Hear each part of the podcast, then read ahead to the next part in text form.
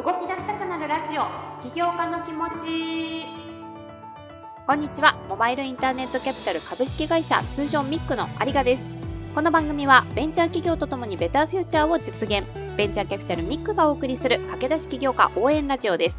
投資サポートする企業の代表をゲストにお迎えし企業ストーリーや経営に向き合う思いを聞いていきます。起業したばかり起業に興味がある。起業家が考えていることに興味があるというそこのあなた。一緒に起業家の気持ち聞いてみませんか？今週は株式会社エスポリアより代表取締役社長の李姉さんをお迎えしております。それでは起業家の気持ちスタートです。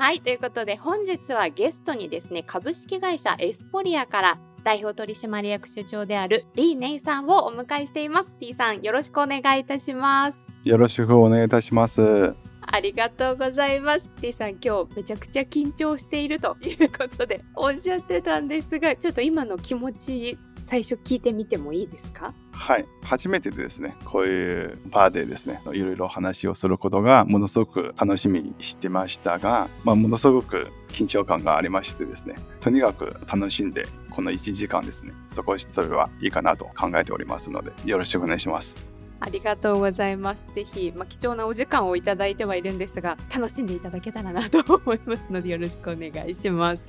では、早速なんですが御社の自己紹介とリさんの自己紹介をお願いできますでしょうか？はい。まずはですね私の自己紹介をさせていただきたいと思います。2003年の頃ですねちょっと20年前留学生として日本の福岡に留学しに来ましてですね。最初は日本語学校。で福岡の国際大学に入学ができましてですね大学卒業してからですね福岡の地元の農機具メーカーさんに就職ができてでちょっと営業マンとして2年弱ですね経験を積んでで東京に来ました。で、東京に来てからですね、国際ポスト業界に入りまして、同じく営業としてですね、いろいろご体験をさせていただいて、2015年の頃ですね、ちょうど8年前、この株式会社エスポリアを作ってですね、東京で設立をしました。で今ですね、先ほど申し上げたように、8年目に入りましてですね、株式会社エスポレアを今、東京本社として、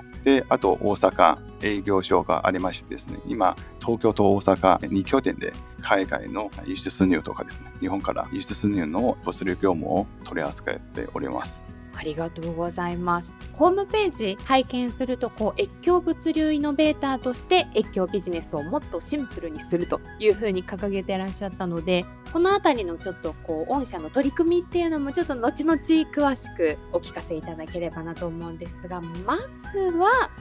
そもそもなぜ日本にいらっしゃったのかっていうところから私すごく興味が ありまして聞いてみたいんですけれどももともと中国ご出身でいらっしゃいますよね。そうですね。はい。中国の東北の方に新陽という町なんですけども出身なんですね。私はあの小学校1年生の頃から、まあ、日本の漫画とかあられちゃんからですね初めての漫画を読み始めてですね。で、その後ですね、当時は日本のゲームとかアニメ、ものすごく中国で人気があってですね、小学校からですね、まあいろいろ日本のゲームとかアニメとか見ながらですね、結構いいなと思いながらですね、日本に行ってみたいなと、そういう夢というかありましてですね。で、高校卒業してからすぐ日本に留学しに来ました。えー、え当時流行っていたアニメとかゲームの名前って覚えてらっしゃいますか？そうですね、まあ、日本の方とほぼ同じように例えば、まあ、最近の映画「まあ、スラムダンクとかあー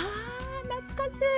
はい「仙道聖夜」とかあと「悠々白書」とかいろいろですね「ドラゴンボール」とかまあいろいろそうですね。当時も結構流行ってて。あそっか。そこもドラゴンボールだったりとか、あのスラダンだったりとか、私たちもすごく馴染みのあるアニメが、まあ、当時流行ってて、すごく好きだったってことだったんですけど、何かそういうアニメに触れるきっかけとかっていうのは学校とかで流行ってたんですか？そうですね。学校、まあ、サラムダンクもそうなんですけども、バスケットボールがものすごく中国で人気がありましてですね。で、キャプテン翼とか、サッカーのそうですね。まあ、サッカーとか、そういうバスケットボールがものすごく人気がありましてですね。で、みんな仲間たちと漫画を読みながら、いろいろゲームをやったりとか、結構ありましたね。じゃあそこから日本の文化だったりですとかその日本語みたいなところに興味を持ち始めたんですかね？そうですねはいなんかこうどうしても日本語って日本でしか通じないのにわざわざなんで学んでくださ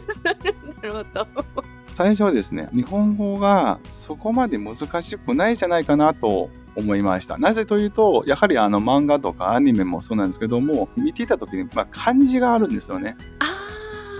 これは多分中国人としては多分一番の、まあ、メリットというか勉強しやすい。要は発音がわからなくてもですね、漢字を見ると大体意味がわかるんですよ。なるほど。はい。特にゲームとかですね、アニメとか、大体そういう台本じゃないですけども、大体分かってるんですよ。でも、プラス漢字とかですね、そういうあると、あ、なるほどなと。で、当時は日本語がそこまで難しくないじゃないかなと。そういうイメージがありました。もう高校卒業の時にそんなに迷わずにもう日本に来て日本の大学で学ぼうっていうことだったんですね。そうです。えー、ちなみに福岡国際大学っていうことだったんですがここではどういったことをこうなんか専攻されてらっしゃったんですか？いや普通にあの国際コミュニケーションの学科でまあいろいろですね経済学部みたいな感じでいろいろ学んでいただきました。その後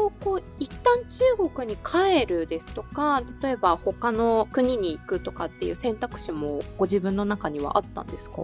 いやなかったんですね。日本で生活できたらいいかなと考えながらですね頑張ってきました。じゃあもう大学生の時に割とこう日本の文化にも馴染んでこうリーさんとしても過ごしやすいっていう国だったんですかね？そうですね。福岡っていうかご存知のように、まあ、九州も結構住みやすいところなんですよ水もきれいだし食べ物も美味しかったので。美味しいですよね。そうなんですよ。友達とか周りの人たちもものすごく親切であっていろいろ教えていただいたりとか手伝っていただいて、まあ、何度か楽しくですねこの8年間福岡にいました。それこそその大学卒業後にさっきおっしゃってたように日本のその農業林業用の動力運搬車の製造メーカーということで、まあ、蓄水キャニコムさんというところに就職されてらっしゃると思うんですけれどもここはどうしてまたこのでさらに営業っていうことでご自身の国じゃないところでの営業ってなんかもう想像するだけで大変そうっていう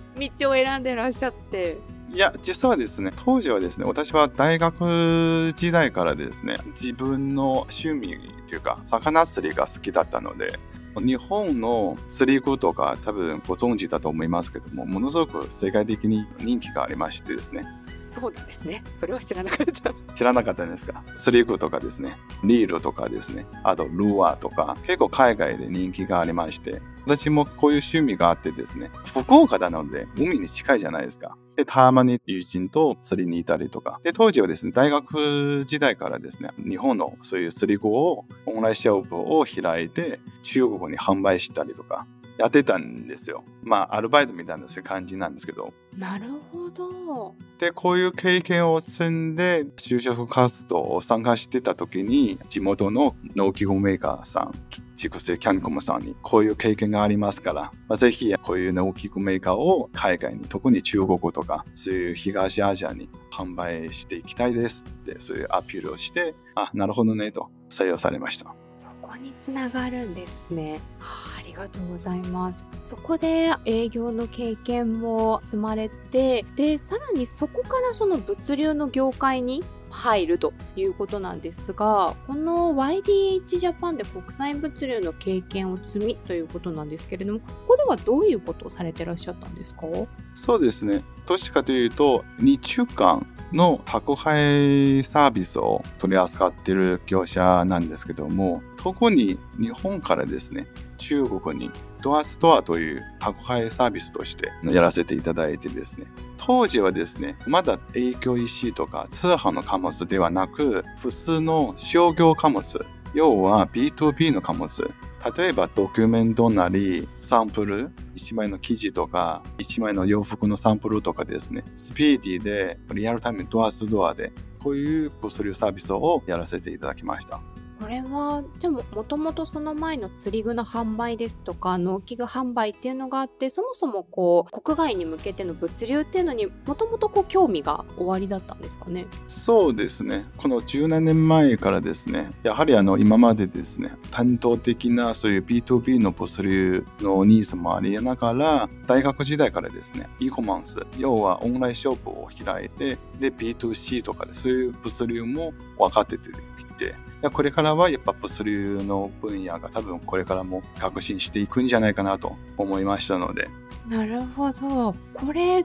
ばその母国そう中国でその事業を始めようっていう考えはなくてもやっぱり日本でだったんですか？そうですね。2003年頃ですね、日本に留学で来ましてですね、自分の強みは何なんだろうと。やはりあの中国で自分の国でですね、起業するよりは多分日本で今まで日本で学んだことを活用しながらですね、自分の考えていることを実践できたら面白いんじゃないかなと思ってですね、日本で起業しました。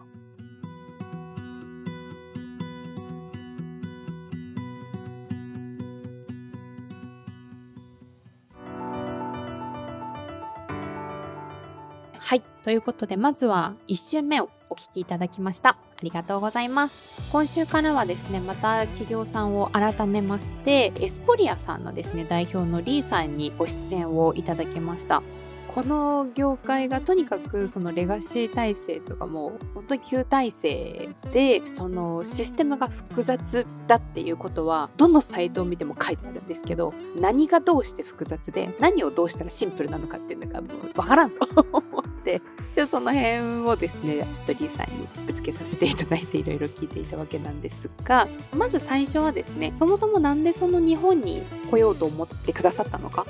その数ある国の中からなんでみんな日本を選ぶんかなと思って。というのも私ちょっとここ1ヶ月実はバリ島におりましてちょっと海外の窓生活してみたいなっていう軽い気持ちで来たんですけどびっくりするぐらい日本語話せる方が多いんですよ現地の方が。当然その聞いてみたらバブル期に日本人がやっぱりいっぱい来ててその当時ツアーをやってたからとかでむしろその仕事があるから日本に行って大阪とか東京でツアーコンダクターとして働いてたからとか、まあ、そういう方もいらっしゃって日本語の語学学校もやっぱり街中にあるんですね。でもやっぱこのコロナでだいぶ減ってっていう中でも継続して日本語を学んでいる方がいたりとかその日本にビジネスチャンスを見出して3年ぐらい行ってたよっていう方がいたりとかしてなんかその自分の国に対してなんか英語みたいにいろんな国で使える言葉言語がある国じゃないから何のメリットがあるんだろうみたいに思ってしまってたんですけど実際にその海外から日本に来てその起業をしてっていう方のお話を聞いていると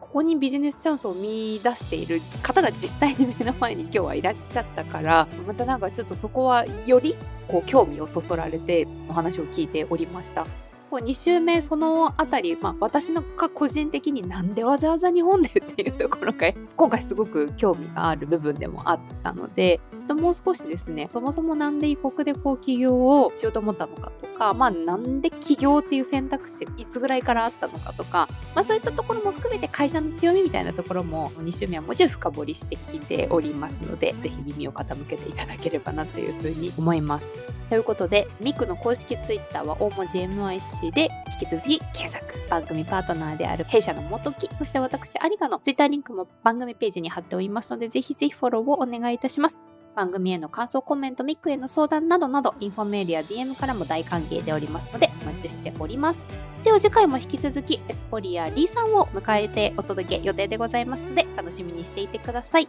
お相手はミックのありがでした。